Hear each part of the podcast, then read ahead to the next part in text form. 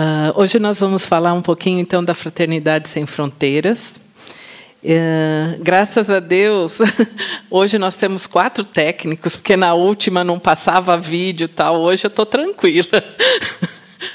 então nós vamos falar um pouquinho da fraternidade. Antes eu queria só fazer uma parte que sobre os meus sentimentos com relação à fraternidade.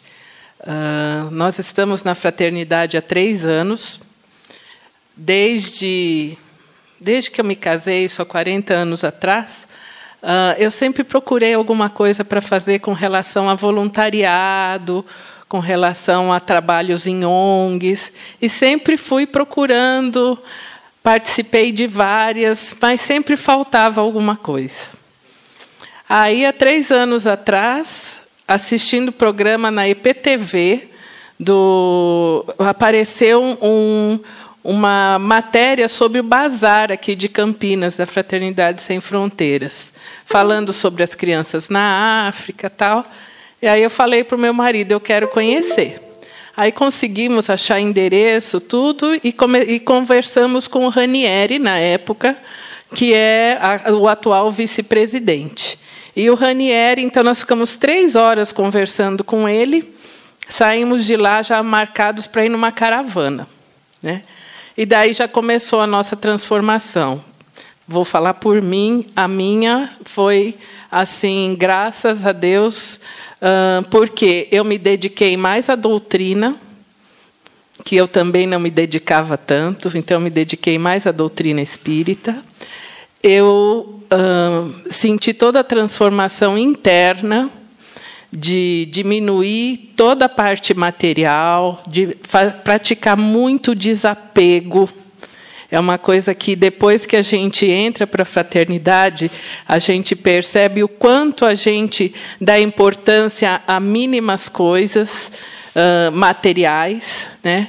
E tudo isso, graças a Deus, tem me transformado e eu estou numa fase da vida com 63 anos um período mais feliz. Eu me encontrei. E, e, isso eu acho importante falar, porque se tem ainda algumas pessoas que têm um pouco mais de idade e falam agora já é tarde, nunca é tarde, pelo contrário. Né? É sempre a gente pode fazer um outro começo. Tá? Então, vou falar um pouquinho da fraternidade, primeiro, por favor. É uma organização humanitária, ela é internacional, sem fins lucrativos. Tá? A missão da fraternidade é vivenciar, incentivar a prática da fraternidade sem restrições étnicas, geográficas ou religiosas. Isto é, a missão da fraternidade é incentivar o amor ao próximo, é incentivar a gente a enxergar o nosso próximo como o nosso irmão. É realmente praticar a fraternidade e praticar a caridade. Mas a caridade na sua essência, não a caridade material, a caridade de dar esmola, a caridade na sua essência, que é praticar o amor ao próximo, que é ser fraterno. Então, na sua essência. É, e sem restrição alguma. A fraternidade tem muitas pessoas que acham que é uma instituição espírita. Não é todos podem participar. Nós temos católicos, evangélicos, uh, budistas, enfim, é aberta para todas as religiões, todas as doutrinas. E outra coisa que é muito importante na fraternidade, que me fez realmente fincar o pé, é quanto à transparência. Infelizmente, atualmente no Brasil, a gente tem muitas ONGs aí que utilizam isso para lavagem de dinheiro, para fazer uma série de coisas. E a fraternidade é muito transparente. Qualquer pessoa pode a qualquer momento solicitar a prestação de contas, o balanço de toda a fraternidade. Está aberto, inclusive, no site para quem quiser uh, verificar. Tá. E o forte da, da fraternidade, o que é o carro-chefe nosso, o que mantém o nosso todos esses projetos é o apadrinhamento. O apadrinhamento é o quê? Uma doação de 50 reais por mês que você coloca, insere uma criança dentro de um projeto. 50 reais por mês não dá nenhuma pizza, né, gente? Então é uma coisa assim simples e que para nós é muito representativo, é muito importante. E daí tem doações à vontade, o que quiser fazer. E outra coisa muito importante na fraternidade são as caravanas. As caravanas, a pessoa se inscreve no site para participar de alguma caravana. Caravana é pessoas que querem, têm vontade de conhecer um projeto em loco, podem se inscrever e escolher qual projeto. Dentro do site tem todos. Então, pode ser África, pode ser Brasil, pode ser. Haiti, Haiti ainda não, né? Daqui a pouco. Enfim, são 14 projetos. Tá? Então, são as caravanas, e uma que está saindo agora, dia 8, que nós vamos participar, nós vamos para o Malawi pela segunda vez, que uh, o Wilson vai falar depois, é num campo de refugiados. Tá? Depois a gente vai falar mais um pouco. Próximo. Aqui é o momento de, da primeira caravana nossa para Moçambique. Tá? É dentro de uma aldeia de Zimbene lá em uh, Musumuia, distrito de Gaza. Próximo. Então, como que nasceu a fraternidade, né? O fundador da fraternidade, também presidente até hoje, nós completamos agora dia 15, 10 anos de fraternidade. É o Wagner Moura. Esse rapaz aqui, ele nasceu em Campo Grande, reside lá até agora.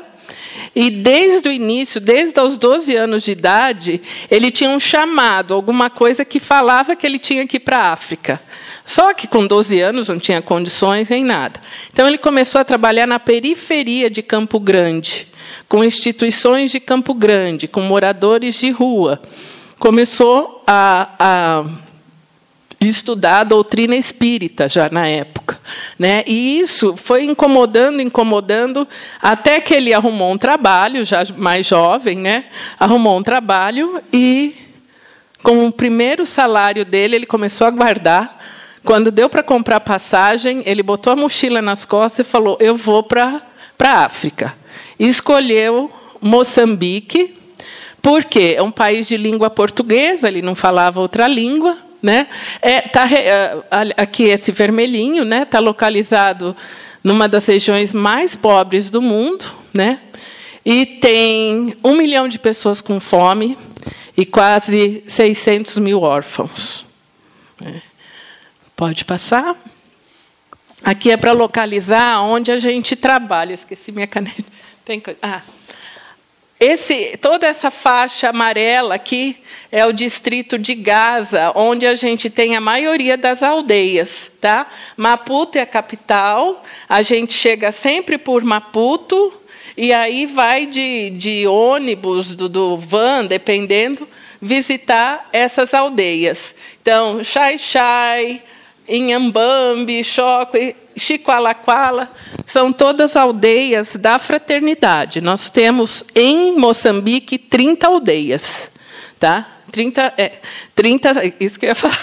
Então, essas aldeias são o quê? Centros de acolhimento da fraternidade, onde a gente chega na aldeia, pede permissão para o líder da aldeia, porque todas as aldeias têm seu líder conversamos com eles, explicamos a nossa vontade de ajudar. E aí o que a gente faz? Monta um refeitório, uma cozinha, entre aspas, porque a cozinha é com lenha no chão, depois vocês vão ter oportunidade de ver. Monta banheiros e salas de aula. As salas de aula são para reforço escolar, porque todas essas aldeias têm uma escola de lá. Só que são escolas, vocês vão ver, primitivas, e que aí a criança que estuda de manhã faz o reforço escolar à tarde na fraternidade. E esse reforço escolar, a hora que ela chega, ela já se alimenta. E a criança que estuda de tarde, portanto, vai de manhã para a fraternidade, antes de ir embora, ela almoça. Então, as crianças têm pelo menos uma refeição por dia das que fazem parte da fraternidade. Então, tem o reforço escolar, tem toda a atividade de, de orientação. Vamos passando, daí eu completo, senão, senão eu fico falando. E, bom, isso só para ainda ilustrar né, que a primeira viagem que o Wagner fez, ele foi visitar asilos, tal, uh, crianças de rua, e aí depois ele se deparou com as aldeias com esse grande uh, número de órfãos uh, em decorrência do HIV. Né?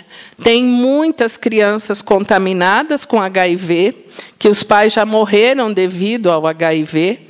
E por que isso? Porque uh, lá não existe tratamento para adulto, só existe tratamento para as crianças. Então, o homem não tem trabalho na aldeia. Ele sai de lá e vai para a África do Sul para trabalhar em minérios, enfim, em trabalhos meio que escravos na África do Sul.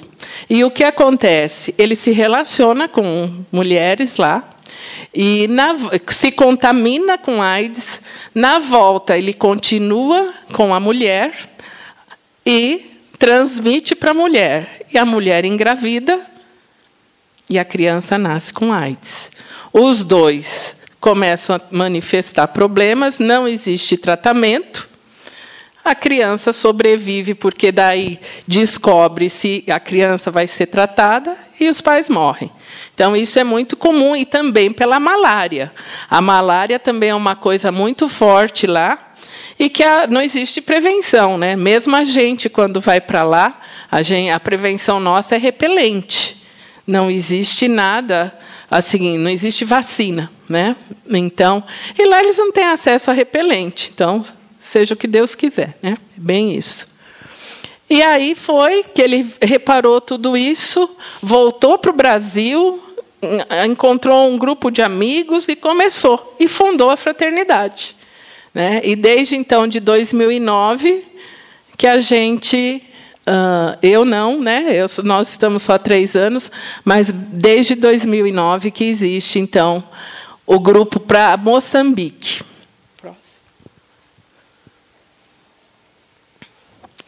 Outra coisa importante para dizer é que uh, quando ele, nós chega, ele chegou lá, o que ele percebia não existia água, né? E nem poço artesiano. As pessoas caminhavam muitos quilômetros para conseguir água em algum, algum riozinho, aquela água salobra, né? E, e, com um balde levavam e voltavam, a ponto de às vezes caminhar 15 quilômetros com, com o, o balde para poder conseguir um pouco de água. E uma água horrível. Né? Tanto é que a água não é potável, precisa ser fervida, eles não têm como ferver, então isso causa doença. Então, uma coisa puxa a outra. Né? E também tem regiões lá que não chove há muito tempo. Então, assim, os rios começam a secar.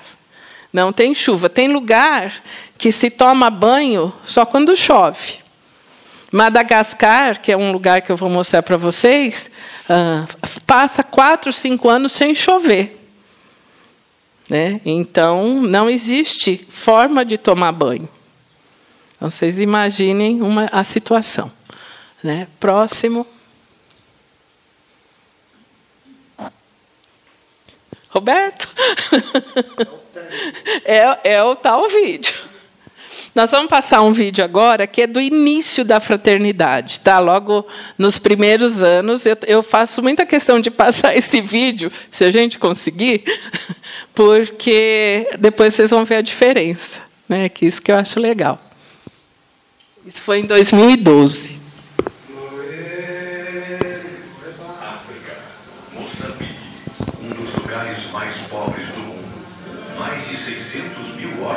Pais mortos pelo HIV vivem na extrema miséria.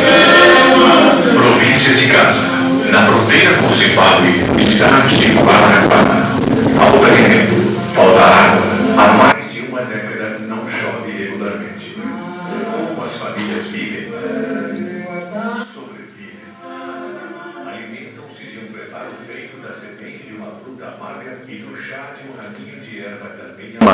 Até que consigam um prato de comida a cada três dias. Retiram água desses pocinhos que cavam na beira dos rios e passam o dia com 20 litros de água insalubre. Apenas 20 litros.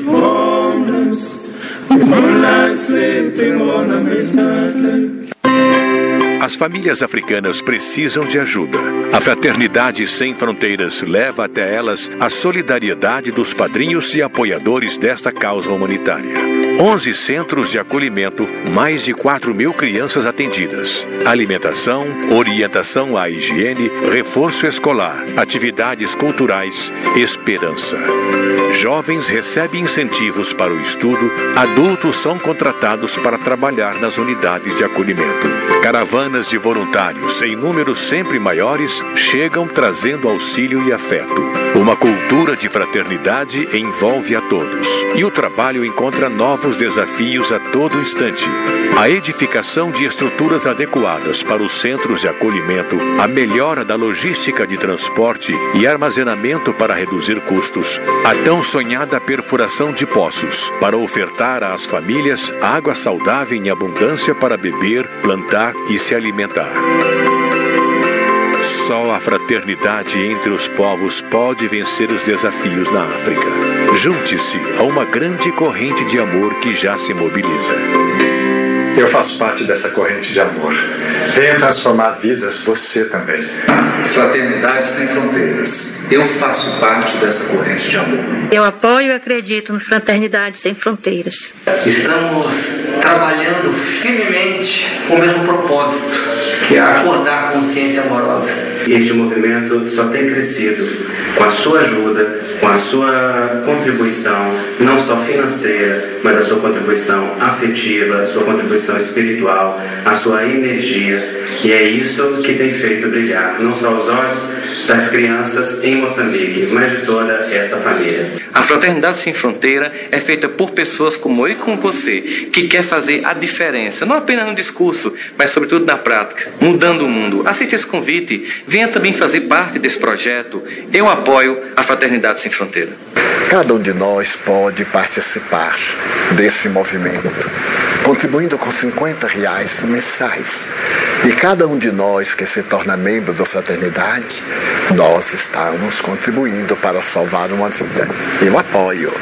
Não seria o momento de você apoiar também? Fraternidade Sem Fronteiras. Seja você a mudança que quer ver no mundo. Mahatma Gandhi. Esse vídeo é de 2012, tá? Só para vocês perceberem. Tanto é que eles falam de 11 centros de acolhimento e agora a gente já está uh, com sete anos a mais, né? Uh, já estamos com 30, né?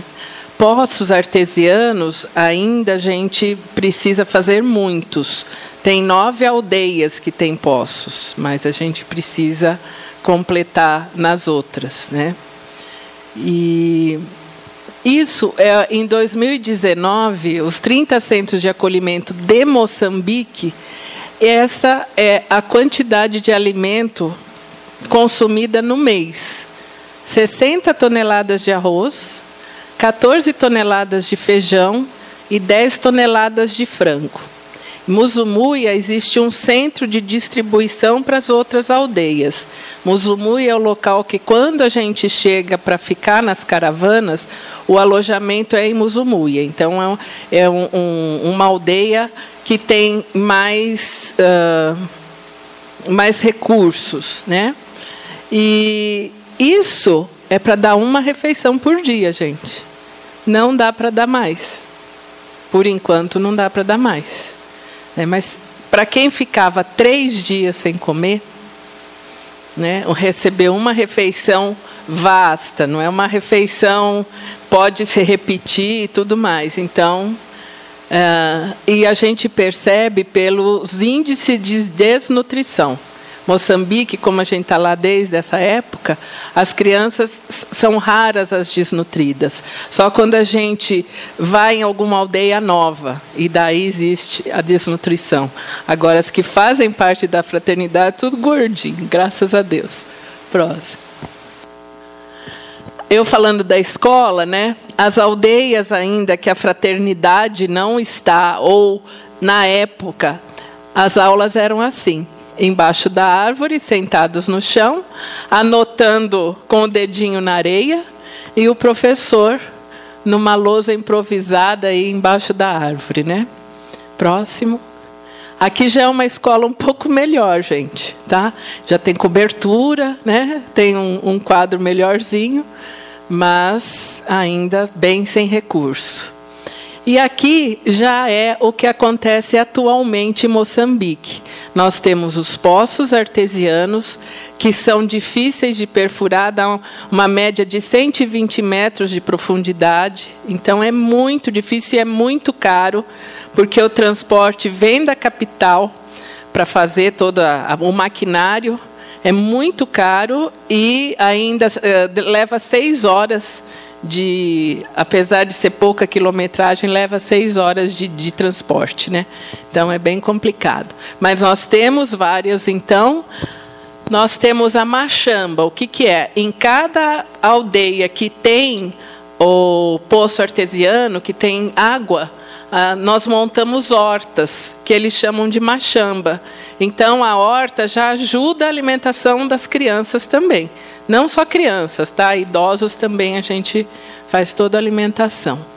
A padaria foi montada uma padaria, uma pessoa doou a padaria toda daqui, foi para lá em container, foi toda montada, então existe a produção de pão, né? E esses pães são feitos diariamente os jovens foram, foram treinados por uma pessoa daqui também, padeiro, tem um padeiro-chefe deles, e eles vão treinando mais jovens que nada, nada, eles estão já com um trabalho, que se for para outro lugar, já tem um, um ofício, né?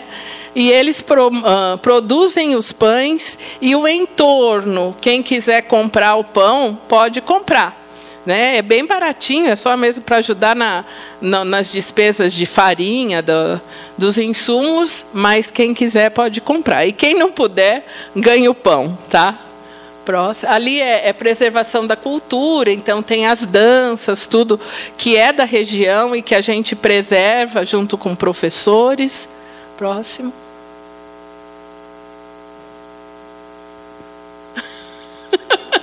Falei para você sentar aqui do lado.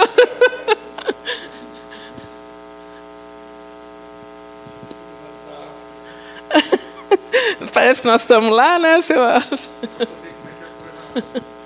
Lá não tem energia, não tem jeito. Aqui é, são aulas de arte, de. É, não, tudo bem. São aulas de arte, de batik. Tem uma professora, uma artista plástica, que tem grupos lá que chama Arte Sem Fronteiras. E ela ensina batik, cerâmica, pintura. E aqui são os materiais escolares que a gente entrega nas caravanas de educação. Pelo menos tem três caravanas por ano de educação e a gente faz toda a campanha por aqui arrecada o material e leva através dos caravaneiros para lá. Eu fiz agora, teve muita gente que colaborou com os materiais para Malawi. Né?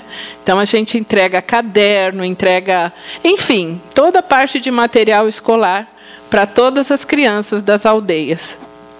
Próximo. Aqui é uma casa típica de uma idosa, tá? Então vocês vejam que é uma taperinha, tem dentro, no máximo, uma esteira onde ela dorme. E, normalmente, o idoso não sai de dentro da casa. Normalmente, eles ficam só no entorno da casa. E ficam sem se alimentar. Então, o que acontece? Uh, a cada visita que a gente faz, a gente vai conhecendo mais idosos. E eles são inseridos dentro da fraternidade. E aí, cada idoso que é inserido, um jovem fica responsável pelo idoso, no sentido de levar alimentação diária para o idoso. E o idoso sempre comenta isso e é muito bonito. Eles se sentem muito felizes, não pela alimentação, mas por conversar com alguém diariamente. É o olhar para a pessoa, né? É olhar o ser humano, é encontrar a pessoa. Próximo. Aqui é doação de roupas que também a gente faz. A gente chega com as malas, monta fila nas aldeias, né? E isso a gente faz essa brincadeira do antes e o depois para ver a diferença, né? Também tudo, todas as doações vêm aqui para Campinas. A gente tem uma central de doações, onde o Vilso e eu somos os coordenadores. Então a gente não para um segundo, graças a Deus, recebendo doação. E vamos arrumando nas malas para poder mandar com um grupo muito bom lá no bazar que nos ajuda. Próximo. Olá, chamo-me Especiosa Adriane Maggi, é, tenho 18 anos, entrei na fraternidade é, com 11 anos, quando abriram prim o, o, primeiro centro na barragem. Eu, eu fui uma das primeiras crianças a ser acolhida pela fraternidade. Agora estou na universidade, sou a primeira universitária da faculdade, me sinto feliz por isso. É, sou órfã de mãe, meu pai está vivo, mas uh, não sei onde ele vive exatamente, mas ele está vivo. E sou muito grata à fraternidade, sou muito feliz por ser acolhida.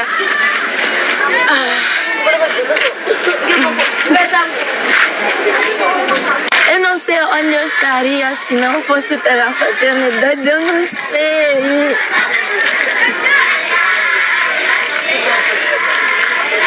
Eu sei, não sei descrever o que eu sinto pela fraternidade. Não sei, eu sei que eu sou muito grata.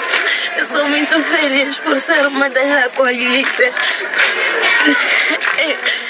Eu agradeço muito aos meus padrinhos que têm me sustentado muito. Nunca tem me faltado nada nos estudos, não me falta nada. Sou muito grata mesmo a eles, sou muito grata.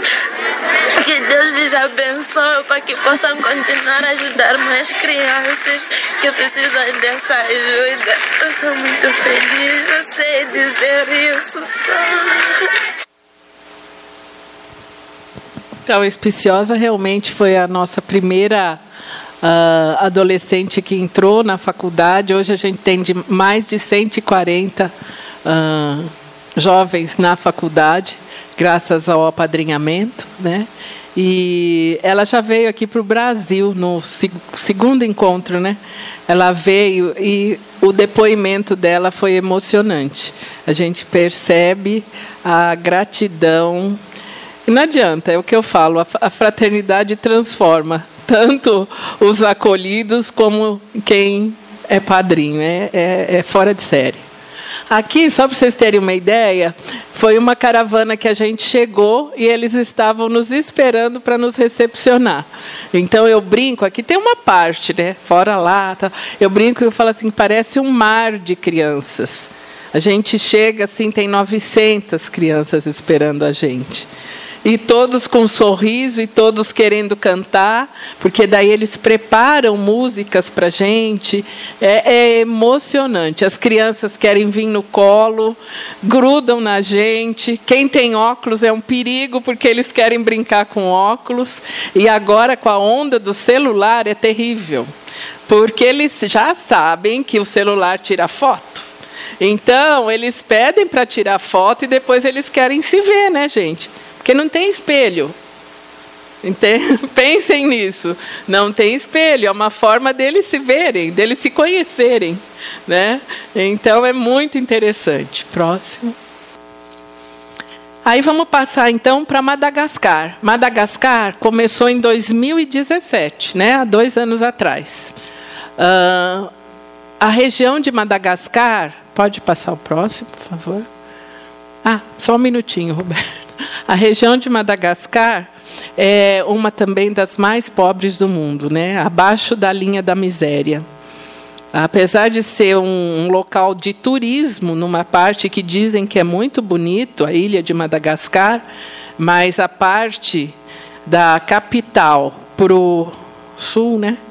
O sul da ilha é miséria pura, esgoto a céu aberto, não existe casa, órfãos ou famílias muito grandes morando em casinhas pequenininhas, não existe água, não existe alimento.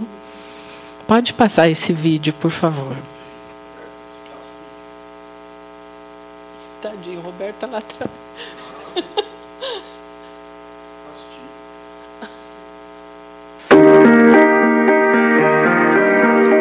Essa é Ambovombe, uma cidade no sul da ilha de Madagascar. A população desse lugar sofre uma das piores crises humanitárias do mundo. Aqui quase não chove.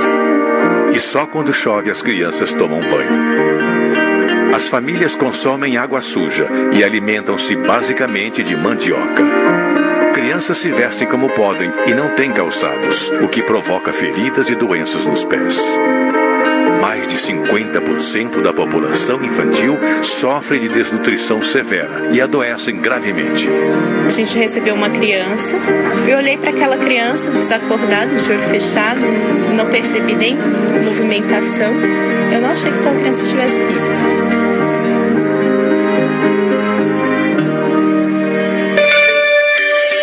Somos a organização humanitária Fraternidade Sem Fronteiras e estamos na ilha para ajudar. Chegamos à cidade de Abovombe em fevereiro de 2017 e, comovidos diante da extrema miséria, iniciamos o trabalho humanitário. Acolhemos as criancinhas que viviam nas ruas pedindo migalhas. Nenhuma frequentava a escola. Hoje, todas estão estudando.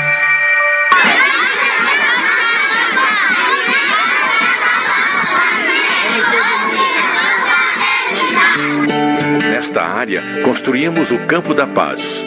Mais de 2.600 pessoas são atendidas todos os dias, nos períodos da manhã e tarde. Elas têm acesso à água limpa, alimentam-se, escovam os dentes, tomam banho e lavam suas roupas. Famílias que antes viviam em casinhas muito pobres, agora moram na cidade da fraternidade.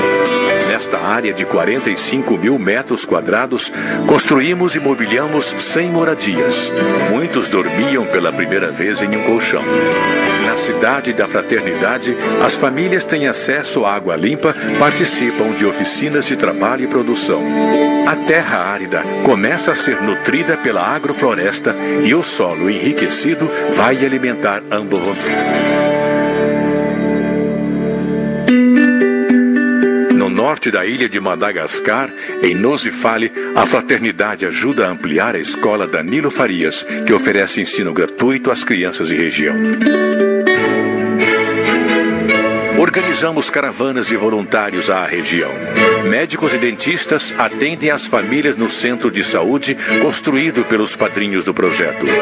Grupos de profissionais voluntários vêm do Brasil e outros países para cuidar da comunidade. Trazem donativos e afeto. As doações alegram as crianças que chegam a crescer dentro da mesma roupinha e aliviam a dor dos pés que, em contato direto com o chão, criam feridas e contraem doenças. Essa realidade aqui é muito comum. São bichos de pé que estão há anos, né? Isso não é um não, são, são vários no mesmo pé. Agora lançamos a campanha Amar Madagascar para cuidar de pessoas portadoras de graves doenças. Elas vão suportando os dias sem acesso a recurso médico. Unidos, vamos oferecer atenção à saúde mental e cuidados paliativos. São enormes os desafios humanitários no sul da ilha de Madagascar. Aos poucos, graças aos padrinhos que sustentam a causa e aos voluntários que se mobilizam para acolher, trazemos esperança à ilha e aos corações deste lugar. Todos somos convidados a amar Madagascar e sonharmos juntos o sonho possível de um mundo melhor e torná-lo realidade com a nossa ação e o nosso coração.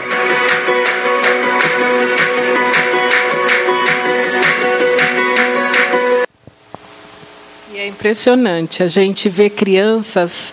Uh, bom, deixa eu só comentar a respeito disso. Veja a situação do pé, né?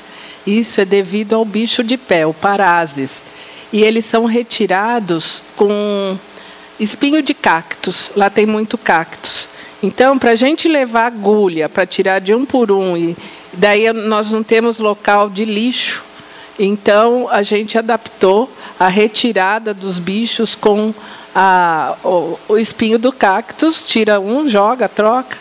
Mas é uma situação tão grave que eles chegam, às vezes, a ter que amputar a parte dos pés. Né? E assim, porque não existia chinelos. Nós fizemos uma campanha o ano passado e arrecadamos 15 mil chinelos. E chegou lá 10 mil chinelos que estão sendo entregues para as crianças.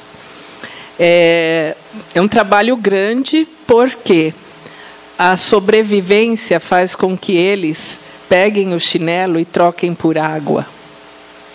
Então é muito difícil para a gente falar assim: nossa, nós estamos dando chinelo para você se proteger, mas espera aí, ele precisa tomar água. E a água custa para eles lá.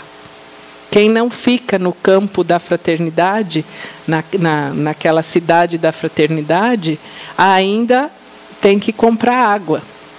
Então vejam a situação, né? Situação de sobrevivência. E às vezes eles preferem ficar com o pé assim e tomar um pouco d'água do que Uh, e aí, então, é, é uma coisa de educação que a gente está indo aos poucos explicando. E agora, no outro local que chama. Cham, é, bom, é o campo da. Tem a cidade da fraternidade e o campo da paz. No campo da paz, a gente compra caminhões pipas e sempre tem água. Por enquanto, porque lá não conseguimos ainda perfurar. O poço vai, vai, vai e não, não sai água. Né? Então a gente compra os caminhões pipas, então sempre tem água lá para as mulheres poderem lavar roupa, para tomar um banho, mas são muitas, muitos locais. Eles vêm de locais longínquos para chegar lá e ser atendido. A gente tem uma clínica médica agora lá, que uma médica que saiu daqui está morando lá, né? Foi uma enfermeira também para lá, está morando lá e faz todo atendimento. E a cada três meses saem as caravanas de saúde, onde vão os médicos, dentistas, enfermeiros e levam todos os medicamentos. Então, graças a isso, a gente já conseguiu muita coisa, mas lá ainda tem muito a se fazer. Né? É que eu falo, Moçambique a gente está muito mais tempo. Então, Madagascar a gente está ainda no começo, né? vai completar três anos agora em fevereiro. Então tem muita coisa ainda. Tem muito desnutrido, como é a história desse bebê aqui.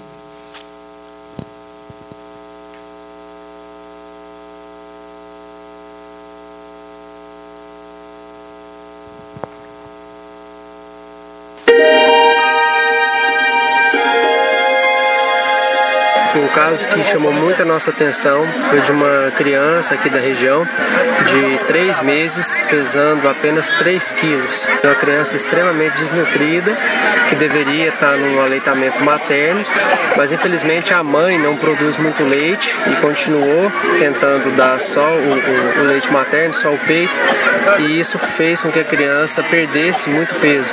Quando eu vi o neném, a primeira coisa que eu perguntei era a idade e se era prematuro, porque era muito pequenininho. Quando abrimos a roupinha da criança, aí o choque foi maior, porque era uma criança muito desnutrida, com aquele aspecto senil, é, e vimos que ele tinha 3 quilos só, o peso de um bebê recém-nascido. A mãe disse que trabalhava né, na machama e comia o que tinha, quando tinha, e amamentava quando era possível.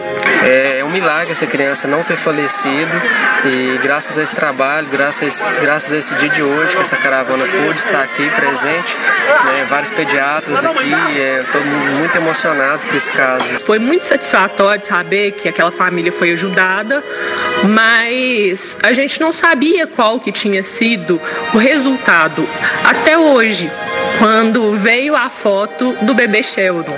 E foi muito emocionante ver aquele bebê todo gordinho, todo cheio de dobrinhas. Foi emocionante demais.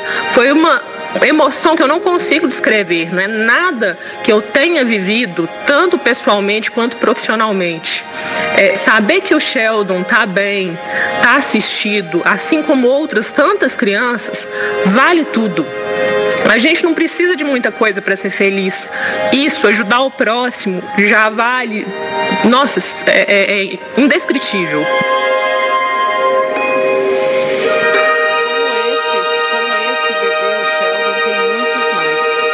Tivemos uma epidemia de sarampo no fim do ano passado e infelizmente foram óbitos acho que quase 160 crianças, né? E porque não existe vacina. Agora a gente conseguiu vacina através da UNICEF e porque é um canto isolado do mundo, esquecido, né? Então se não tiver alguém lá para para ir lembrando que eles existem, Aí agora a gente já conseguiu as vacinas, já tem um pouco mais de recurso. Esse é outro projeto que é o Chaman de Futur, que é no Senegal, tá? Na capital Dakar, né? Existe mais de 30 mil meninos que são, morados, são de rua. Eles são expulsos da casa porque eles são crianças que são hiperativas e que os pais acham que eles têm hum, alguma coisa com o demônio, né? Então eles expulsam a criança de casa e ficam na rua. E aí um, um senhor daqui do Brasil, Edmilson, foi para lá para conhecer o projeto, porque ele foi, na verdade, para fazer segurança para um psicólogo que ia trabalhar, fazer uma pesquisa no, num projeto do orfanato, que até então o orfanato era de uma, de uma igreja. Chegou lá, viu as crianças, se comoveu muito, o psicólogo não conseguiu fazer o atendimento de tão comovido que ele ficou, e o Edmilson se sensibilizou demais. Voltou para cá, um mês depois, a, a igreja fala que não ia mais assistir essas crianças porque não tinha mais verba. O Edmilson voltou para o Senegal e adotou todas as crianças. 24 crianças na época, ele adotou para ele e falou: Eu vou dar um jeito, sem dinheiro, sem nada, com a cara e a coragem. E vejam como as coisas são todas direcionadas. O Edmilson mexe com vídeo, com drone. E o Ranieri, que é da fraternidade, estava procurando alguém com drone para fazer uma filmagem uh, aérea do nosso centro de acolhimento em Moçambique. E deram o telefone do Edmilson. E ele foi falar com o Edmilson a respeito do drone. E aí começou a falar da fraternidade, e o Edmilson contou do problema de Dakar. E o que aconteceu? A fraternidade abraçou o projeto. Então, por isso que agora chama-se Chamando o Futuro. O Edmilson coordena, tem muito mais crianças, né, com aulas, com atendimento médico, vejam. Todos acolhidos, dormem no local, né, porque realmente é um orfanato próximo. Ah, tá. Então, uh, é assim, eu falo que as coisas vão, não adianta, é por Deus, vão se encaixando, né? E aí esse projeto uh, também tem caravanas, se alguém quiser ir.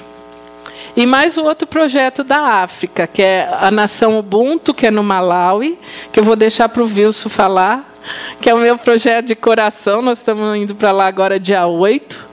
É um campo de refugiados com 43 mil refugiados de guerra. Mas eu vou deixar para o Wilson falar mais sobre isso. Próximo.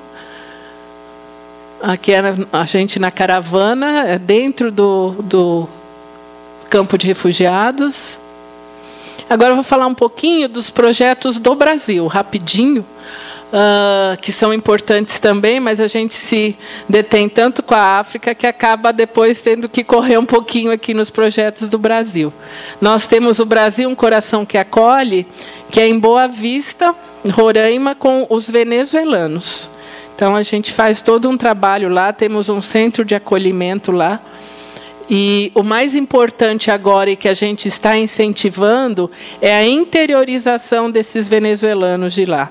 É uma situação terrível, uma crise humanitária indescritível. Assim, tem lá em Roraima, em Boa Vista, que era uma cidade pacata, tranquila, agora tem mais de 30 mil venezuelanos. Nós temos, uh, nós eu digo, existe no, lá 13 uh, abrigos que são administrados pela ONU e pelo Exército. E tem o nosso, que é separado, que a gente não chama de abrigo, chama de centro de acolhimento, que é totalmente diferente. A gente não dá só alimento, a gente dá amor, dá instrução, dá assistência de saúde. E os outros, cada abrigo tem em média mil, mil e duzentas pessoas fora tudo que está na rua. É assim, é muito forte, é uma crise muito difícil. Então, a, a, o que se estudou junto com o governo, com todas essas ONGs, é a interiorização. Isso é trazê-los para todo o Brasil. Aqui em Campinas a gente tem uma casa de acolhida. Nós montamos junto com um pastor da igreja Nazareno, é uma casa de acolhida que tem uh, quatro famílias, cinco, depende. Agora nós estamos com quatro. E que vem, a gente monta tudo uh, uh, com todas as, as necessidades, cama, tudo que precisa numa casa. E eles vêm e ficam sem nenhuma, nenhum custo para eles até eles arrumarem trabalho. E a gente tenta arrumar trabalho. Então, assim, a gente procura muito pessoas que queiram fazer isso também. Grupos, tem grupos espíritas que estão fazendo isso em outros locais. Graças a Deus, no Brasil inteiro, nós estamos tendo uma resposta muito positiva do povo brasileiro acolhendo os venezuelanos. Tem no Brasil todo, em Mato Grosso, em Goiás, no Sul, tem vários. E assim, uh, eles precisam de uma oportunidade, porque é muito forte. Eles tinham tudo, tudo, né? E perderam tudo. Vêm com uma bolsinha atrás, andam quilômetros a pé e chegam com a família para dormir numa barraca do exército e receber as refeições. Então é, é muito forte, é muito forte mesmo. Depois nós temos Para, na Paraíba o projeto que é Amor Sem Dimensões é, de crianças com microcefalia. A doutora Adriana Mello é uma neurologista, né? Explica para mim rapidinho o que, que é. A doutora Adriana Mello é a primeira neurocientista brasileira que se aprofundou na relação do Zika vírus acometendo a mãe na gravidez e as consequências sobre a criança. Uma das principais consequências é um atraso no desenvolvimento dessa criança por um atraso no desenvolvimento do cérebro. Por conta disso, ela é de Campina Grande, uma professora universitária, montou um centro de acolhimento lá, uma casa de, de assistência para essas crianças. E montou um centro de reabilitação de primeiro mundo. E esse centro de reabilitação, a fraternidade é, incorporou do ponto de vista de patrocínio, de assistência, e hoje ela recebe crianças do Brasil inteiro, crianças do exterior, né, que, é, do mundo inteiro, é, e fazem reabilitação da, da microcefalia lá em Campina Grande. A última a última ampliação do projeto é estamos construindo uma casa de abrigo para as famílias, porque a criança vem lá de outros estados ou de outros países, a criança é assistida e a mãe não tem aonde ficar. Então a gente está construindo casas para a mãe poder ficar perto e acompanhar o tratamento das crianças. Pode ir passando então os slides. Aí então é do Brasil Coração que acolhe. Ainda hoje entram 500 venezuelanos por dia na fronteira. Vocês imaginam o, o que é a quantidade? Pode passar. Né? Aqui é o nosso centro de acolhimento lá em Boa Vista. As crianças com refeição. A gente entrega, faz refeições para eles, mas com algumas coisas da cultura deles. Então eles usam muito uma. Oi? É, arepa, tá ali. É uma, uma massa com farinha, com recheio. Então, para não também tirar deles o, a essência, né? Porque eles perdem tudo, pelo menos a alimentação. A gente monta. Uh, grupos de dança, eles gostam de dançar muito, rumba, salsa, essas coisas. Então, monta-se para incentivá-los. Então, a gente, pra, a gente tenta aflorar neles a, a, a veia artística e ainda preservar a cultura. Aqui foi uma caravana de saúde, o Wilson arrumando os remédios. E o exército que ajuda demais, ajuda muito lá.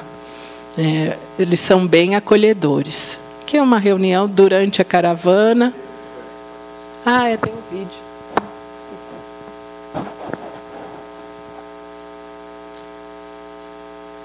Um depoimento do Wagner. Eu pude ver é, em loco é, o grande desafio que está sendo hoje aquele país é, e a grave crise humanitária que está acontecendo lá. Então são pessoas que estão passando fome realmente. Você vai no supermercado, mercados fechados, você vê prateleiras vazias, você vê pessoas sem acesso a dinheiro, a trabalho, a renda. Você vê pessoas definhando, hospitais onde os médicos estão apavorados, dizendo: olha, não tem antibiótico, não tem remédio. Eu fui em asilos onde eu vi velhinhos morrendo.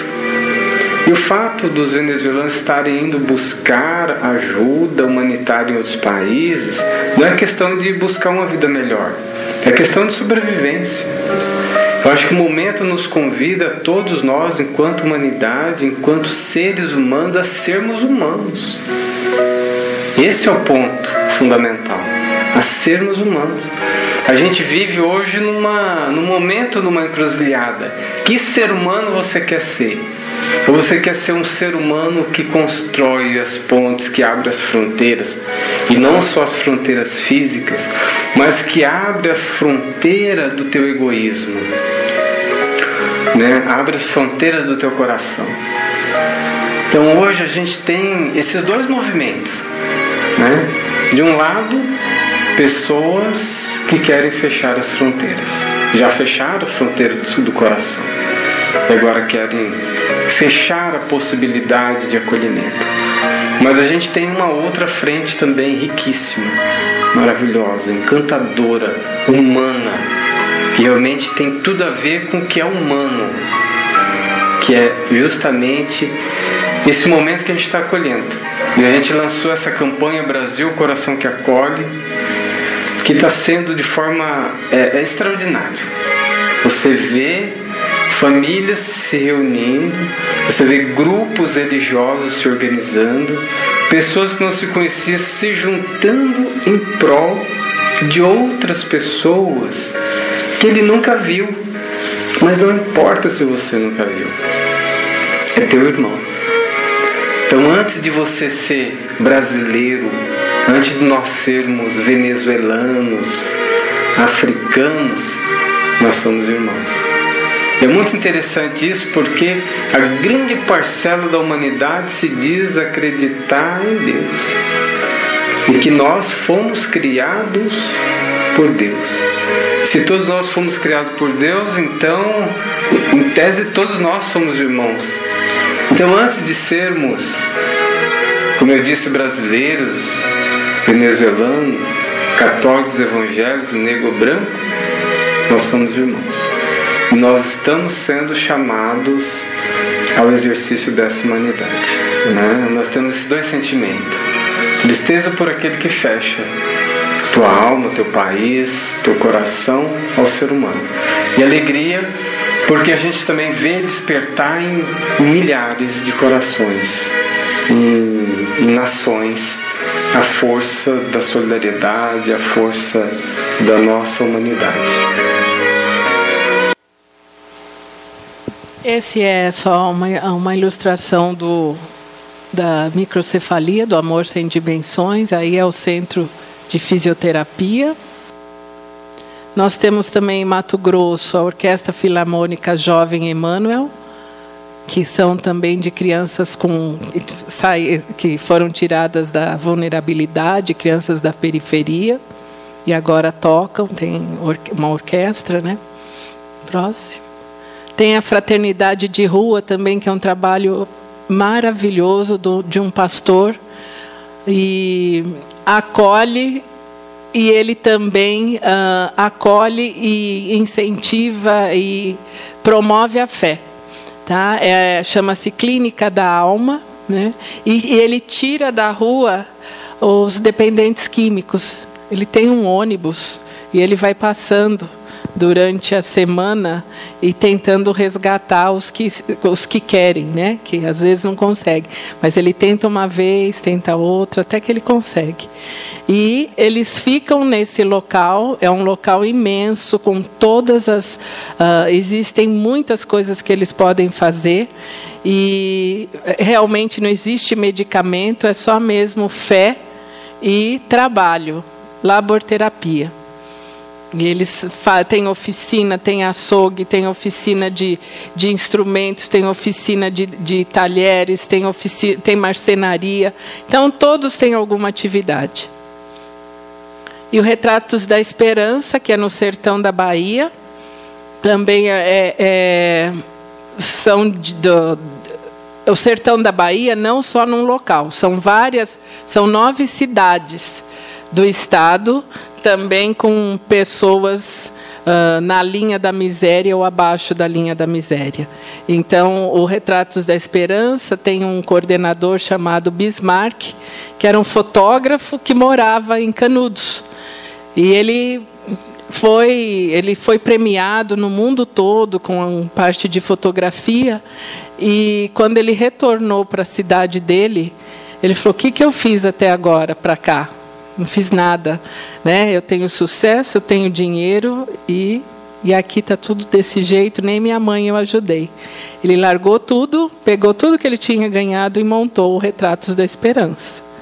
É, e ajuda muitas famílias, próximo. Aqui era uma das casinhas.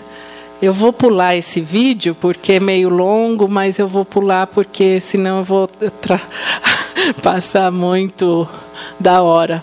Hã? Vocês querem ver que vai passar um pouquinho do tempo. Então vai, Roberto. Por isso estou aqui. O vento acalmou. O medo estremeceu. Mas quando ele ordenou, é o mar obedeceu. Não temos mais o mar. Possível está minha fé, no meu barquinho está Jesus de Nazaré. Se o vento me secar, ou se o vento soprar, seu nome eu cantarei e ele me socorrerá. Nós estamos é, no sertão da Bahia, aqui com o projeto Retrato de Esperança, que é um projeto é, que foi idealizado pelo Bismarck, fazendo um trabalho extraordinário de divulgação nas escolas, é, da importância da fraternidade, da importância do, do exercício né, do, do amor. E ele faz isso nas escolas e tem tido resultado muito interessante uh, de mobilização. Ele já fez a primeira casa e tem apoiado mensalmente mais de 300 cestas básicas, que é fruto da arrecadação das palestras que ele vem fazendo. É, ele faz praticamente umas 50 palestras por mês nas escolas e ambientes onde ele é convidado. Nós estamos fazendo agora uma visita a uma dessas é, essa casa onde eles é, conseguiram uh, fazer a campanha e doar. São nove, são nove pessoas na família. A dona Maria não quis sair do lixão. E a gente perguntou, fomos, fomos conversar com Maria, mas né, qual o motivo que a senhora não saiu do, do, do lixão? E ela disse, é por conta dos meus cachorros, meu filho. Eu tenho aqui aproximadamente mais de 60 cachorros e gatos também onde as pessoas depositam aqui, elas vêm largar, elas não querem cachorro e abandonam elas aqui. E aí eu fico com dó deles e eu fico aqui e cuido de todos os cachorros. E eu não quero ir para lá porque eu não quero abandonar eles. Nós pensamos aqui rapidamente com o grupo, né, qual seria a melhor solução. Então, a solução, o desafio que temos agora seria de abrir um canil né, para que a Dona Maria é, continue cuidando dos seus cachorrinhos.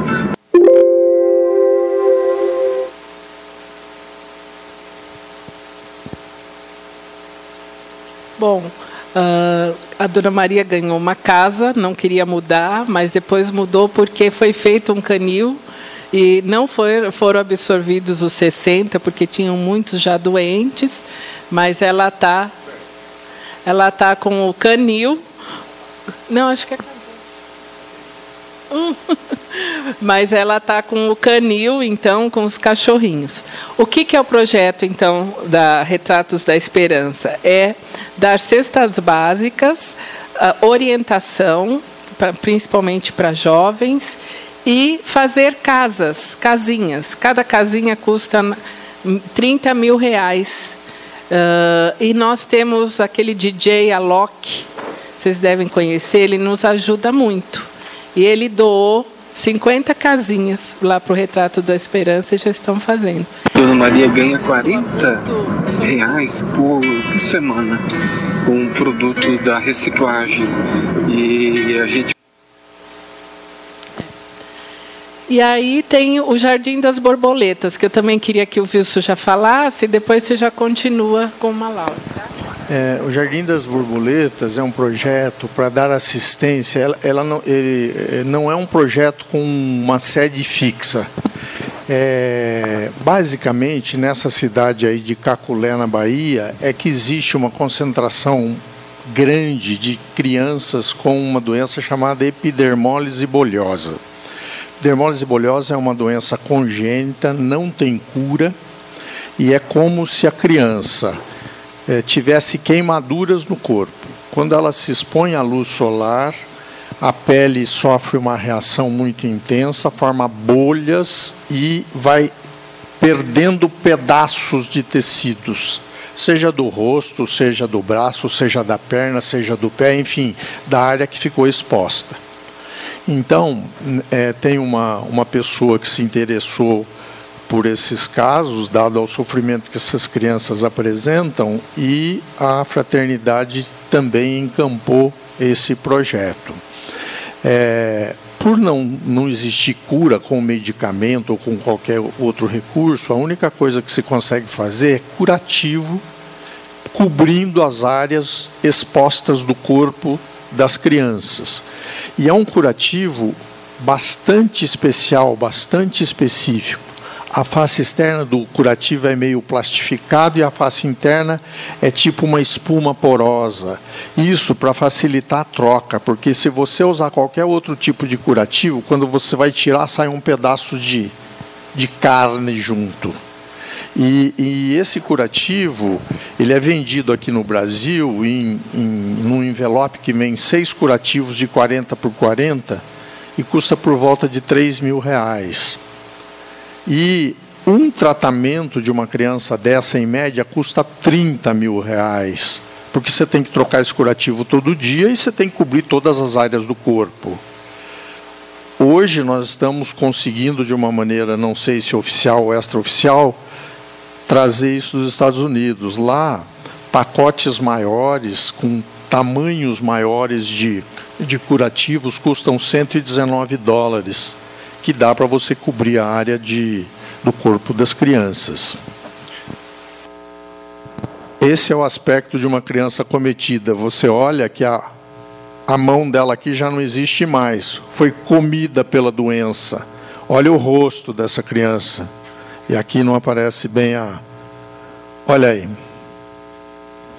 E a gente só consegue fazer um tratamento paliativo cobrindo o, essa área. Eu vou passar só o vídeo institucional. Eu só. Hã? É, é, eu só queria dizer uma coisa. Isso que a gente apresentou aqui é uma pincelada. Cada um desses projetos da africano fica ao norte de Moçambique, ele é um dos países mais pobres do mundo. Em 2005, ele tinha o pior IDH de todos os países pesquisados. Tem muitos analfabetos, tem muitos desnutridos e 80% dessas pessoas vivem na zona rural. A principal atividade econômica do Malawi é doação. Doação. Eles, o que eles conseguem produzir na lavoura, na zona rural, dá mal e porcamente para eles se alimentarem. Agora, qualquer outra coisa, não existe atividade econômica. Então, você vê muita muita. É, tá fora, viu, Roberto? É, tá bom. É, você vê muitas é, áreas construídas que são é, por doação de países que de, de, Fundo Monetário Internacional, de Banco Mundial, de Comunidade Europeia. O Malawi ele está aqui, ó, essa área aqui é a área de, de, de, de, Planalto. E aqui tem um lago muito grande que ele é uma área de turismo também. É, 70% das pessoas de lá estão abaixo da linha da pobreza. Tá? Muitos alcoólatras, muitos analfabetos, salário mínimo tem esse valor. Está é, tá aí a região, norte de Moçambique, Moçambique está aqui, Malawi está aqui. É, a economia é isso que eu falei, doações, é, e o campo de refugiado de Desaleca. O que, que é o campo de refugiado de Desaleca, que é onde a gente atua? Desaleca é o nome da região, da cidade. Esse campo foi criado em 1994 para 95 pela ONU e pelo governo do Malawi para abrigar refugiados que vinham do Congo, de Ruanda e de alguns outros países vizinhos aí da, da África. Esse povo chegava aí, essas pessoas chegavam aí por três motivos. Primeiro, por conflitos religiosos. Segundo, por conflitos de governo ou guerra entre tribos. E o terceiro motivo é a intolerância por conta de, de preferência sexual, coisas desse tipo. Quando o sujeito, a pessoa chega o, o congolês ou ruandês, que, que perfaz aproximadamente 90%, 95% dos habitantes do, do campo, eles não são refugiados, eles são fugitivos. Então o cara saiu, a pessoa saiu do país dele, vai para aquele lugar que é permitido que ele vá, ele é um fugitivo. Para ele se tornar refugiado, ele tem que conseguir um documento que, que lhe dá o status de refugiado. É como se fosse um passaporte, porque quando ele conseguir, consegue este status, ele pode migrar e imigrar para qualquer outro país que o aceite. Precisa ter aceitação lá no outro país, mas ele está apto legalmente para poder sair lá do campo de refugiado e ir para os Estados Unidos, vir para o Brasil, para onde ele bem entender a custa de recursos próprios. Então, ele, para se tornar um refugiado, todo mundo que chega lá como fugitivo quer tornar-se refugiado, porque há independência dele. Mesmo que o motivo que o fez sair do país dele já tenha se resolvido, ele não volta para o país dele, porque ele tem medo de ser morto, porque lá ele foi jurado de morte. Por exemplo, se for uma, uma guerra entre tribos, os amigos dele, da mesma tribo, vão dizer: esse, esse sujeito é um, essa pessoa é um covarde. Então, como ele fugiu, se ele voltar para cá, nós que somos da tribo deles, vamos matá-lo. Se for um conflito religioso, não existe mais aceitação naquela comunidade. É, é, Albino, por exemplo, vocês vão ver um caso aí de albinos. Albinos lá são considerados raça superior. E lá existe muita antropofagia ainda. Então os albinos andam cobertos só com os olhos de fora, porque eles não podem ser descobertos. Porque qualquer tribo que enxergar um albino na rua vai capturar o albino, prender, matar, comer um pedaço da carne, porque vai ficar com uma cultura maior, uma sabedoria maior. Então, essa é a situação dessas pessoas que vão para lá. Para eles conseguirem o tal status de refugiado, eles têm que passar por uma meia dúzia de entrevistas com autoridades do governo do Malau e meia dúzia de entrevistas com o pessoal da ONU. Isso deveria ser uma rotina e um processo habitual, já programado. O que acontece é que eles passam por essas, por essas entrevistas e não conseguem o, o, o, o carnê de refugiado. Por quê? Porque existe muita corrupção dentro da ONU dentro do governo do Malawi. Então, se o sujeito pagar 800 dólares, ele consegue. Mas se ele não tiver os 800 dólares para pagar, não é que custa o certificado de refugiado, é que ele precisa pagar propina. E ele, quando vai para o campo de refugiado, o campo de refugiado não tem trabalho para nenhum deles, não tem escola para os filhos e não gira dinheiro lá dentro. Porque o sujeito, a pessoa, saiu do país dele, veio com, corrido, fugido, não deu tempo de se planejar. É diferente de você que vai mudar daqui para São José do Rio Preto, planeja a sua mudança seis meses antes. O cara põe a mudança nas costas e vai do jeito que dá, só com a roupa do corpo. Às vezes deixando a família para trás, aquele que conseguir correr mais vai sobreviver. Quem não conseguir vai ser morto pelos perseguidores. Então não, roda dinheiro, não tem trabalho, não tem escola, a pessoa fica lá 24 horas do dia pensando besteira, angustiado com o que o trouxe do país de origem, e chega aqui que ele achava que podia se ocupar com alguma coisa, ele não tem o que fazer. Então ele começa a beber, por isso que tem muitos alcoolistas lá.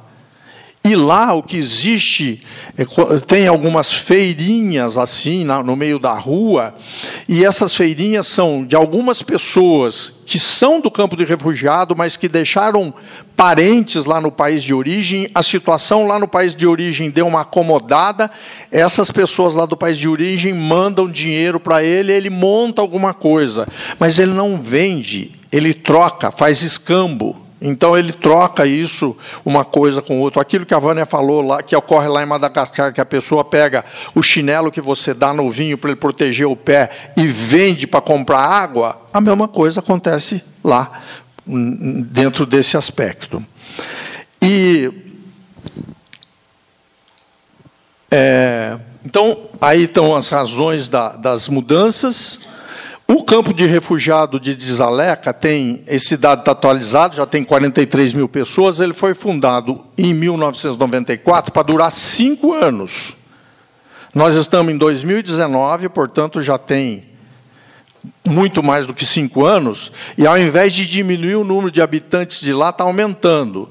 Em 2013 tinha 18 mil pessoas, hoje tem 43. Tá? Então é uma, uma situação sem solução. É, além de, de não ter onde trabalhar, não tem onde estudar, não tem é, ocupação, não existe dinheiro, e é uma área que ela é cercada, entre aspas, virtualmente. É diferente de um campo de concentração que você tem aquela cerca em volta que o sujeito não pode sair para lá. Mas é, no campo de refugiados, o sujeito, a pessoa tem uma área que ele pode circular. Se ele for pego fora dessa área por alguma autoridade, polícia, alguma coisa, ele é preso. Então ele não sai espontaneamente, ele sabe que é até aí que ele pode ir, ele vai até aí e volta. Então isso gera uma angústia e um estado psicológico muito complicado. As casas são deste padrão aqui, ó, é tijolo feito por eles mesmo por ba com barro, com alguma sustentação, coberturas feitas com folha de árvore, tipo um sapé, que em cima dessas folhas, lá como venta bastante, em cima dessas folhas eles põem pedaço de madeira, pedaço de ferro, lata para segurar o, a cobertura, porque senão o vento bate e leva embora. É esse o, o aspecto. Vocês estão vendo que é bastante, bastante precário. Esse é o tipo de casa que você tem lá. Não tem água, tem alguns poços artesianos no campo de refugiado todo e o esgoto corre a céu aberto. Nas vielinhas é um córregozinho de esgoto, na rua principal é um córregozão de esgoto. E o esgoto é um, terreno indecrível, o esgoto passa do lado do poço artesiano, assim, vai, uma beleza. É, essa é uma, uma panorâmica, uma fotografia de panorâmica do, da região. Aqui está o esgoto, está vendo? Aqui é um esgotinho e aqui é o esgotão, tá? correndo na rua. Que, do que, que eles se alimentam? Como eles não têm trabalho, nada, eles têm que receber alimentação. Tem uma, um, um instituto que é ligado à ONU, que oferece para cada pessoa adulta por mês 14 quilos de milho, 1 quilo de feijão e 200 ml de óleo de soja. A pessoa tem que se virar com isso. É isso e é isso. Tá bom? É, a fraternidade chegou lá em agosto do ano passado por um convite da ONU. A ONU é, tem uma participação significativa aqui em Roraima, observou o trabalho que a fraternidade fazia aqui, convidou a fraternidade para ir assumir ou ajudar lá. Tá? É, eu queria destacar aqui alguns aspectos dessa tal cultura Ubuntu ou Ubuntu. A cultura Ubuntu é, uma, é um, um traço cultural que existe na África inteira. Então, todos os países se não todos, mas a grande maioria dos países da África, praticam a cultura Ubuntu. E o que é a cultura Ubuntu? É, o slogan é, é eu sou porque nós somos. Significa o seguinte: eu tenho que valorizar o meu próximo igualmente ou até superiormente ao que eu me valorizo. Então, o que acontece com o meu próximo, eu tenho que participar, ter um grau de participação como se aquilo tivesse acontecendo com, comigo. Claro que essa cultura que é muito enraizada lá na, na África, nos países africanos, em alguns países já nem existe mais, porque chegou o progresso, o capitalismo selvagem, que todo mundo quer levar vantagem, não é só aqui, lá também. Então, o que, que acontece? Isso foi se perdendo com o tempo, mas é uma cultura típica do continente africano. É, tem uma experiência muito interessante para tentar demonstrar isso, que não sei se vocês têm conhecimento, um antropólogo inglês, ele foi para a África do Sul, que é um país que também tem a cultura ubuntu é, inserida no seu povo, no interior da, da, da, África do Sul. A África do Sul, por sinal, é um país muito melhor que o nosso, está em, em franco desenvolvimento, está bem à frente do Brasil. E ele foi lá porque ele, ele escutava muito sobre essa tal cultura e ele quis fazer um teste. Então ele chegou lá numa aldeia lá do, dos confins da África do Sul, levou uma cesta grande de chocolates e chocolate é, uma, é um artigo que as crianças, particularmente lá, nunca viram na frente, não sabem nem o que é, e mas sabem por conhecimento, mas nunca experimentaram. Ele levou uma cesta grande de chocolate, chamou todas as crianças daquela aldeia e falou assim: Olha, eu trouxe essa cesta de chocolate aqui, ó, vocês querem experimentar? Deu lá para os crianças experimentar o chocolate, um pouquinho, um pedacinho. Todo mundo gostou, falou, mas ó, não tem chocolate para todo mundo aqui dentro. Então eu tenho que dar um jeito para distribuir isso para vocês, eu preciso dar um jeito. E eu, eu achei uma maneira. A maneira é o seguinte: eu vou pegar essa cesta de chocolate, vou colocar lá debaixo daquela árvore, Eu vou ficar com vocês aqui, eu vou dar um sinal, vocês se alinham aqui, vou dar um sinal, a hora que eu der o sinal, vocês vão sair correndo, aquele que primeiro chegar lá vai levar a cesta. Aí o sujeito, a pessoa, a criança faz o que quiser com a cesta. Tudo bem, tudo bem, bem entendido. Ele, ele, tomou essa atitude. Quando ele deu o sinal, as crianças pegaram nas mãos uma das outras e foram todas andando, chegaram ao mesmo tempo na cesta.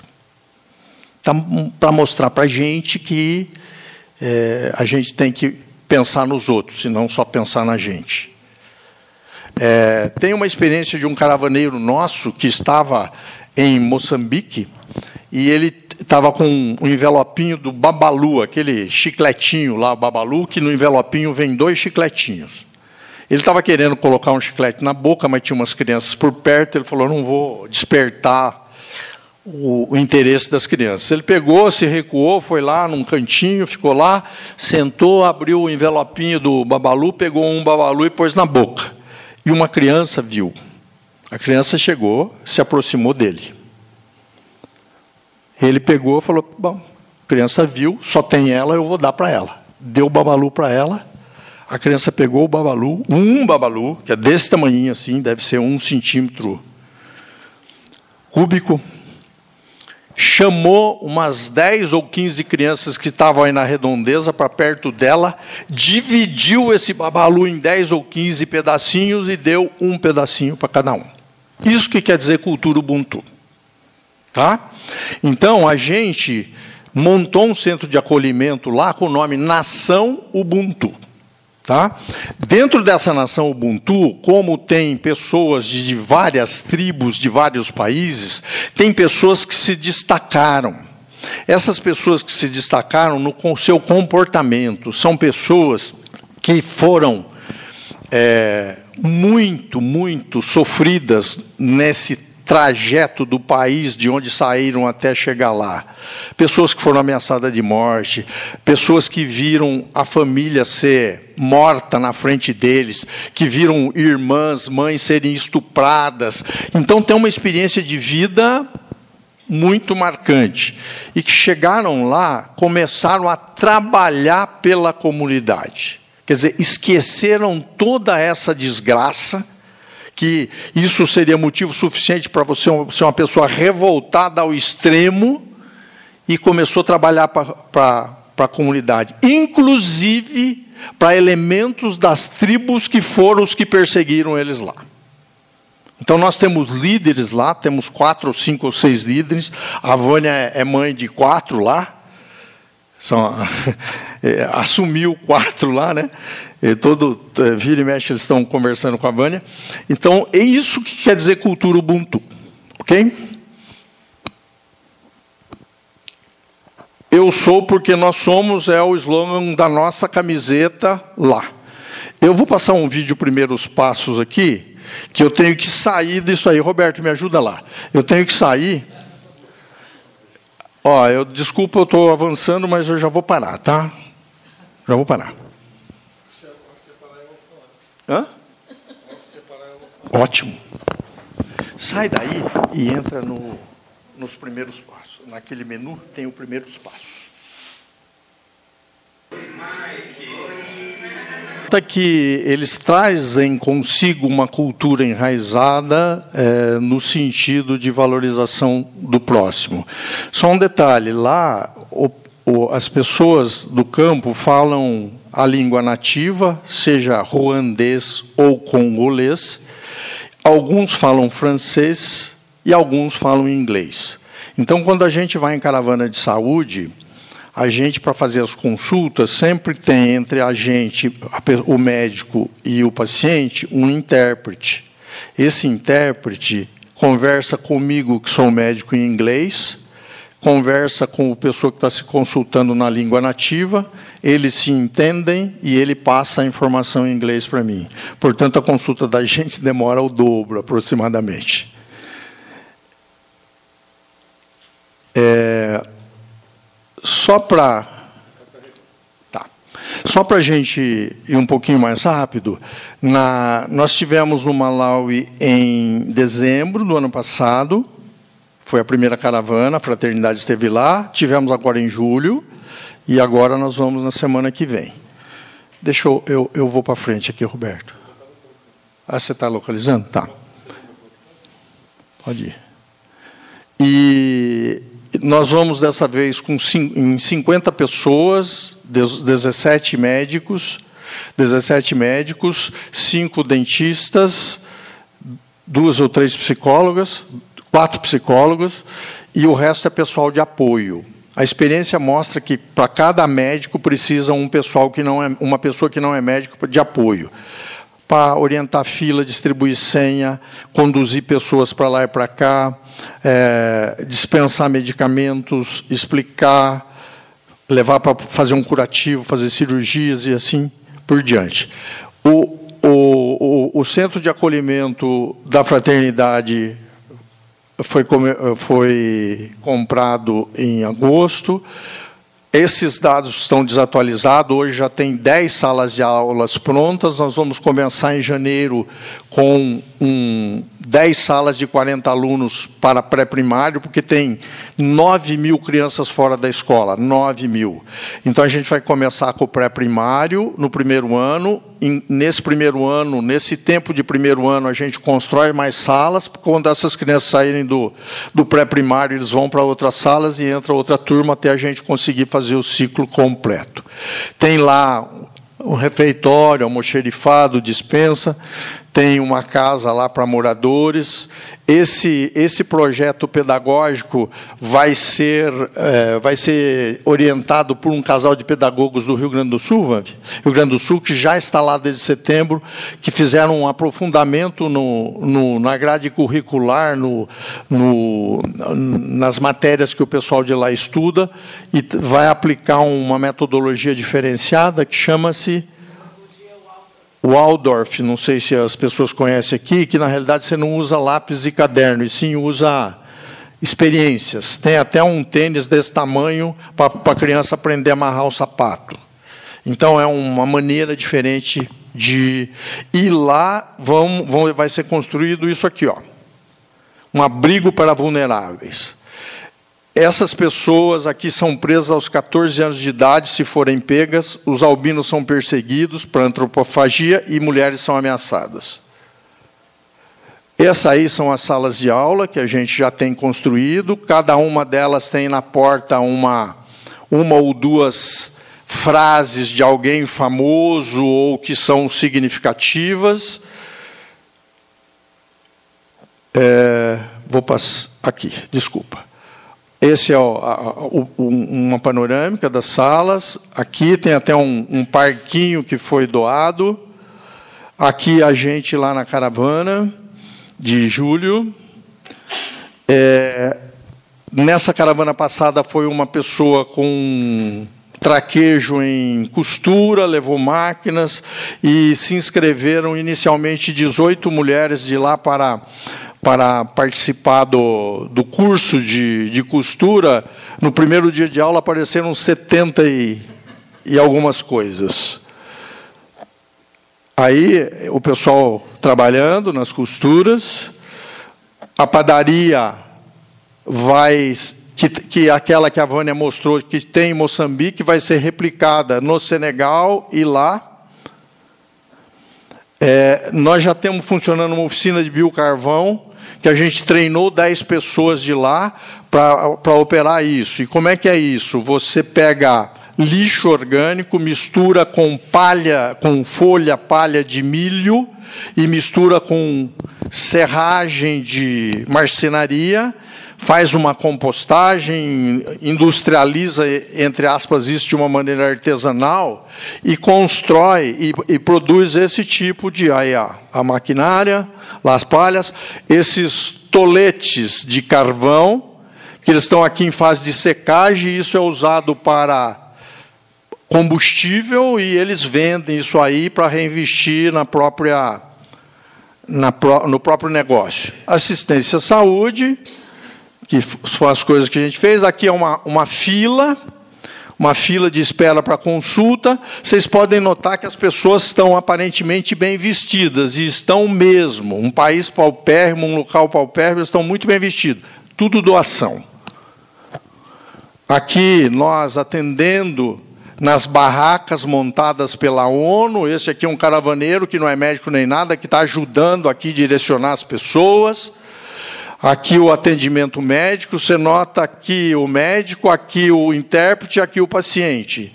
Então a gente conversa com o intérprete. Quando você vai examinar essa pessoa, você põe essa pessoa deitada, leva o intérprete junto, porque você vai perguntando algumas coisas para a pessoa que está sendo examinada e ele não entende o que você está falando e você precisa do intérprete. Olha aqui, pessoa é, ajudando na organização desse modelo.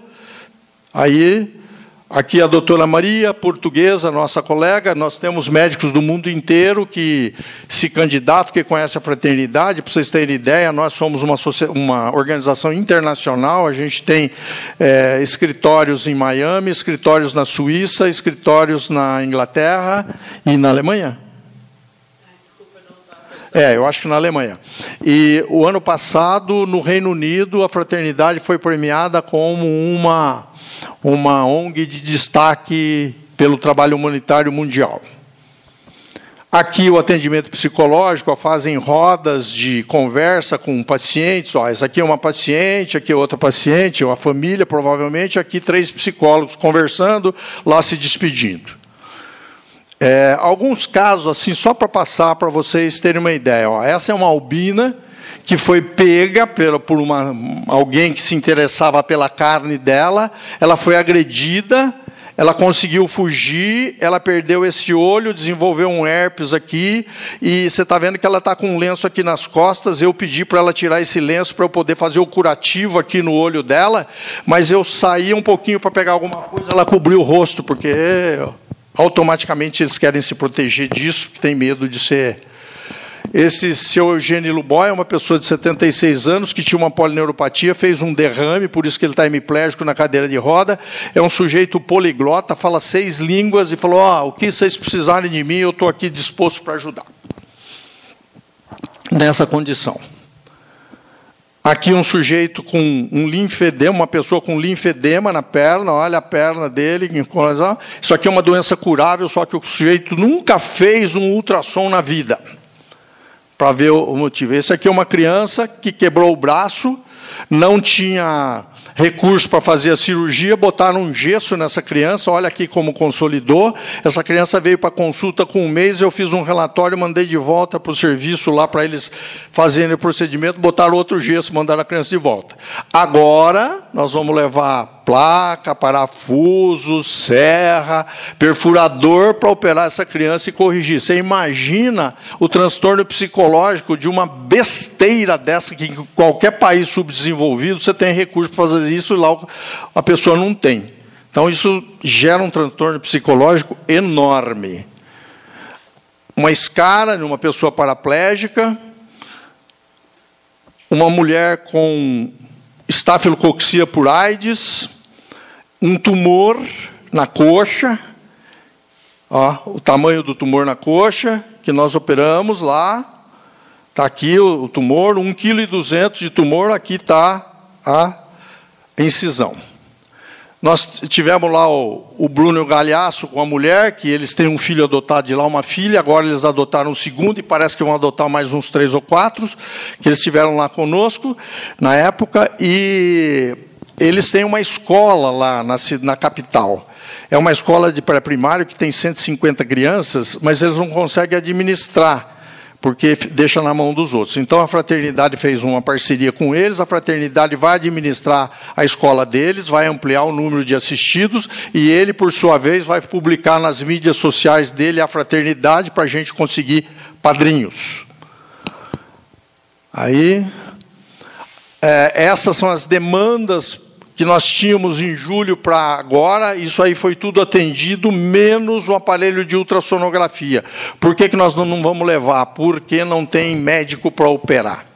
Dos médicos que estão no grupo, nenhum é capaz eh, de operar e não tem um especialista. É, é o pôr do sol do Malawi, e eu queria só mostrar esse vídeo aí. Vamos ver se ele. Toca, Roberto. Por favor. Não é esse? Não, pera, pera um pouquinho, Roberto. É, já passou. Espera um pouquinho só. Do Alok. Tem o, o, o do Alok aí. É, é, você acredita em Deus? Volta naquele você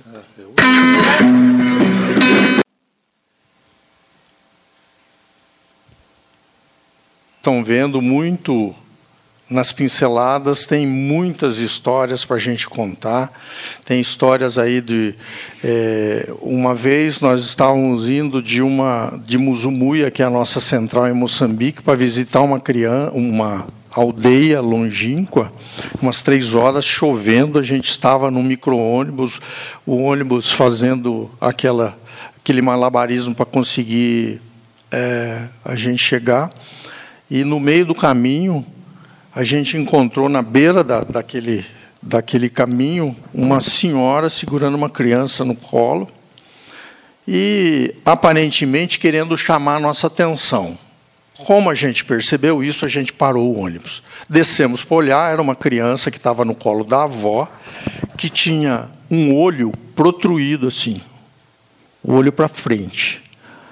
Aí estava chovendo, não dava para conversar, a gente já estava um pouco atrasado, pegamos a senhora com a criança, botamos dentro do micro-ônibus e fomos lá para o lugar onde a gente ia fazer o atendimento daquele dia. Chegando lá, conversamos e ficamos sabendo que aquela criança tinha um tumor no olho, no nervo óptico, chamado retinoblastoma. É um tumor altamente maligno, já tinha sido operado uma vez e o tumor recidivou, porque quando você faz a cirurgia desse tumor, você tem que fazer radioterapia aqui e lá. Aí fizemos os, os cuidados naquela criança, porque o olho estava assim, estava com conjuntivite inflamada, fizemos os cuidados. E uh, a ideia do grupo foi dizer assim: ó, eu acho que aonde essa mulher estava deve ter mais pessoas em condição de vulnerabilidade. Aí pedimos para um gerente, vamos dizer assim, um supervisor da, da, da, fraternidade que fica lá em Muzumuia ir lá dar uma investigada na região. Ele foi lá e voltou com a seguinte informação: ó, tem pelo menos 900 crianças vulneráveis lá. Era um, era um assentamento de terra chamado 7 de Abril, e nós pegamos, pegamos, e a fraternidade decidiu construir um novo centro de acolhimento lá. Então, com a nossa caravana, com aquela criança, aquela criança foi o agente de transformação. E essa criança foi trazida para o Brasil, pela fraternidade, para Belo Horizonte, foi operada mais duas ou três vezes, fez o tratamento completo, mas essa criança vai morrer. A medicina sabe que morre, só se Deus não quiser. Tá? Isso não estou considerando. Pela medicina da terra, essa criança vai morrer. Então você veja, essa criança estava ali naquele lugar, naquela hora, para a gente passar e desencadear tudo isso. É o almirante, o, o, é, é, quem tiver interesse por essas histórias que eu estou contando, coloca www.fraternidadesemfronteiras.org.br no YouTube. Vocês vão encontrar uns 200 a 220 pequenos vídeos que mostram essas ações, essas experiências, mostram os nossos congressos. Então tem inúmeras, inúmeras histórias para contar. Tava de, nós, quando acabamos o atendimento em Moçambique, num, num, dia lá, a gente vai visitar, porque o foco em Moçambique é criança. Nós fomos visitar uns idosos que moravam em volta. Chegamos lá, tinha um senhor sentado para o lado de fora de uma choupana igual aquela que vocês viram ali, olhando para cima, uma árvore que caiu umas sementinhas, ele pegava a semente e comia. E ele tinha essa faixa amarrada aqui, ó para não dar fome. Que lá as mulheres, principalmente as mulheres, têm a faixa amarrada para não dar fome, que fica um dia sem comer. Aí nós chegamos, lá fala portu, fala-se português, e ah, vamos conversar, tal, não sei o quê. O senhor, o senhor almoçou hoje? Não. O senhor tomou café hoje? Não. O senhor comeu ontem? Não, não, não, não. Fazia lá uns cinco dias. Mas o que, que o senhor tomou? Ah, eu espero cair uma sementinha e eu como. Falei, mas, né? Como é que é isso, né? Então, quando a gente identifica essas pessoas, a fraternidade, apesar de ter o foco em criança, cadastra essa pessoa para mandar comida para ele todo. Então vai alguém levar comida para ele todo dia. Por isso que se gasta essa infinidade de, de, de arroz, feijão e frango aí. Nós temos hoje, no total, umas 17, 18 mil crianças, né, Vamp? É, e tem os idosos no meio. Eu falei, ó, o senhor não, não sente fome? Olha, meu filho, isso vai melhorar. Eu tenho fé em Deus, tenho esperança que tudo isso vai melhorar. O meu estômago pode esperar. Ele não tem dívida. Eu não tenho dívida com o meu estômago, então ele pode esperar. São essas as experiências que a gente tem lá todo dia. Pessoal, obrigado e desculpa o horário.